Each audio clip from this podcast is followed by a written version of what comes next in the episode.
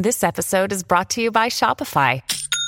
Forget the frustration of picking commerce platforms when you switch your business to Shopify, the global commerce platform that supercharges your selling wherever you sell. With Shopify, you'll harness the same intuitive features, trusted apps, and powerful analytics used by the world's leading brands. Sign up today for your $1 per month trial period at shopify.com slash tech, all lowercase. That's shopify.com slash tech. ¿Cómo están? Qué placer saludarlos. Me acompaña mi buen amigo Rodolfo Landeros. Terminó, terminó la temporada regular eh, del clausura 22-22 y le tenemos todos los detalles para el famoso repechaje.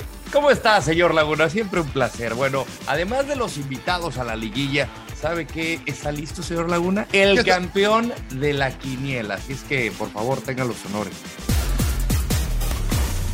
Eh, las Chivas derrotaron sobre la hora Necaxa en el Estadio Victoria. Eh, también hubo sorpresa en el Kraken. Mazatlán derrotó a los Larca Boys. Por cierto, eh, se verán las caras en la reclasificación.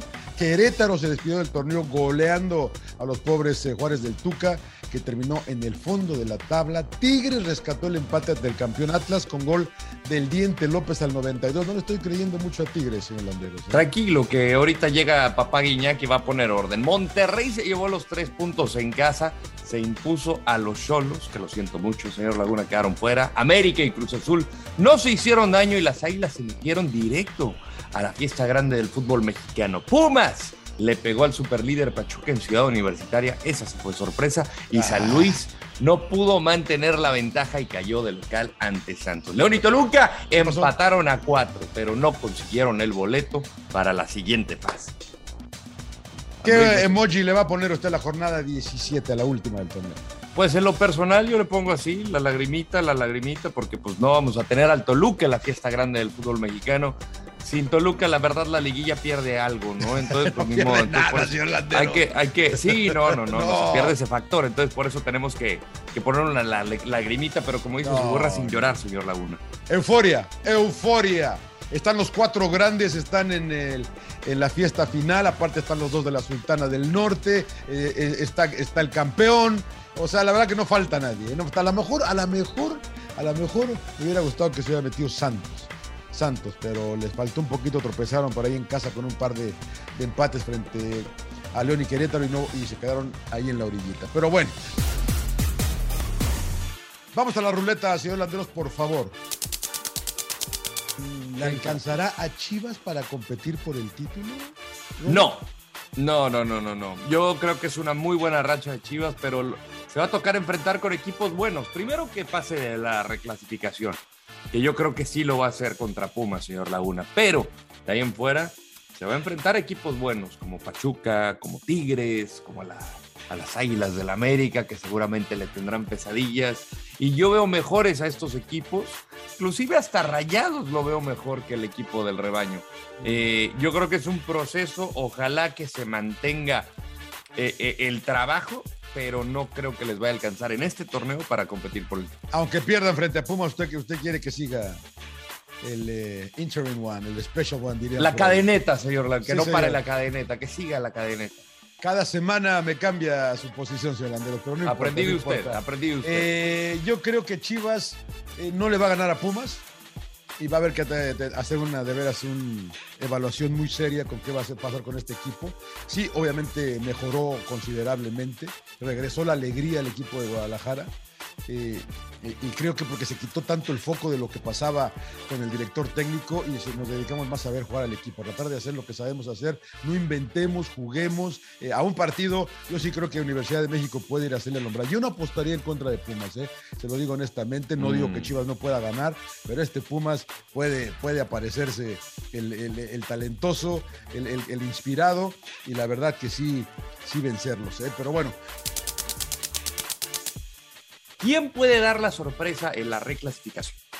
Eh, yo lo de Pumas no lo consideraría sorpresa, Rodo, pero a lo mejor más No, no, la verdad que no, ¿eh? La verdad que no. Por lo, Se metieron de churro, señor Laguna. No, no, una buena victoria frente a Pachuca, o sea, y lo de Chivas también es bueno. Creo que los dos vienen bien. Pumas trae un momentum eh, eh, complicador. Vamos a ver qué pasa el miércoles, ¿no? En la final de la Conca Champions, cómo te afecta eso positivo. Si imagínate si, si Pumas llega a ese partido campeón de la Conca Champions el, estado anímico de Universidad de México.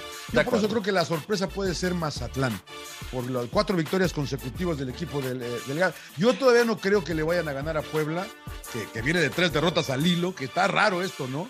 esto que usted tanto me vende del torneo mexicano, pero Mazatlán puede ser la sorpresa.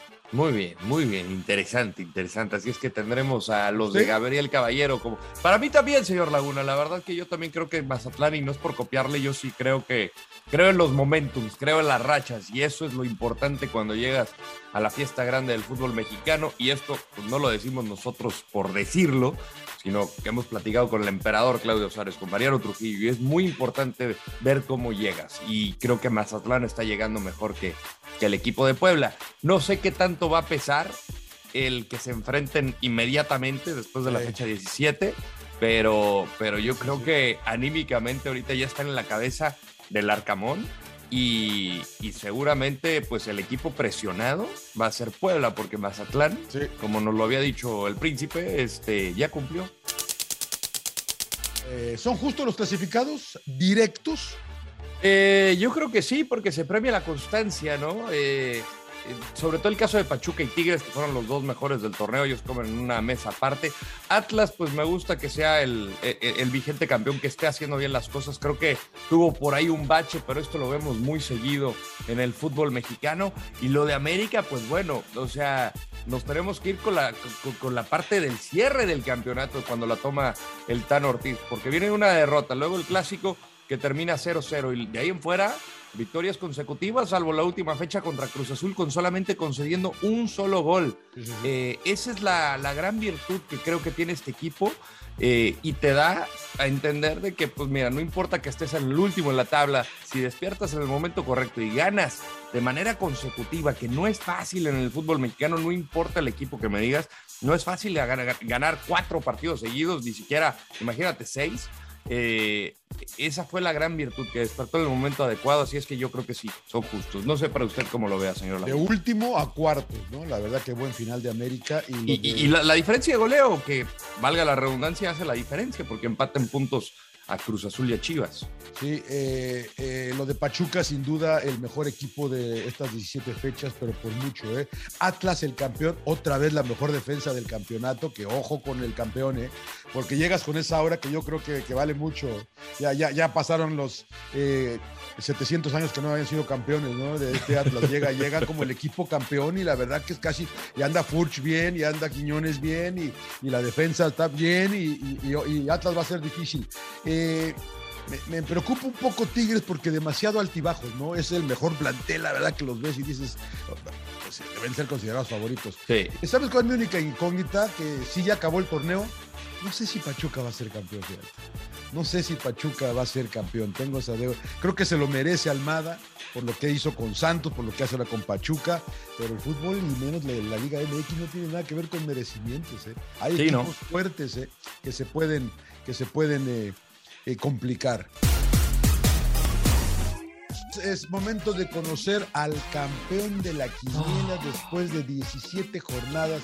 El marcador quedó, no cambió mucho, ¿eh? 66 a 61 a Y yo que le quise meter drama, señor ah, Laguna. Orlanderos, y tratamos de ir distinto en la última fecha, ¿no? Y de todas maneras, eh, pero bueno, borrón y cuenta nueva, ¿no? Sí. Ahora se viene eh, pues a sobre cerrado. ¿A sobre cerrado? ¿Cómo? ¿Ya de plano? Bueno, vamos con los pronósticos. Cruz Azul Necaxa, qué duro, qué duro eh, partido ese para Cruz Azul, pero eh, voy a hacer, voy a ir con el corazón acá, voy a ir con los el Lamborghini, el Lamborghini de Necaxa. Voy con el Lamborghini, ganan los de Aguascalientes. Vamos a pasar al Monterrey contra San Luis. Voy rayados. Va a ser un partido complicado, pero lo gana rayados. No hay duda de que Monterrey le va a ganar a San Luis, no tengo ninguna duda. Puebla va a sufrir, pero va a avanzar frente a Mazatlán. Puebla-Mazatlán. Aquí voy por la sorpresa, voy por los de Gabriel Caballero. Gana el equipo de Sinaloa y cerramos con el Chivas ante Pumas.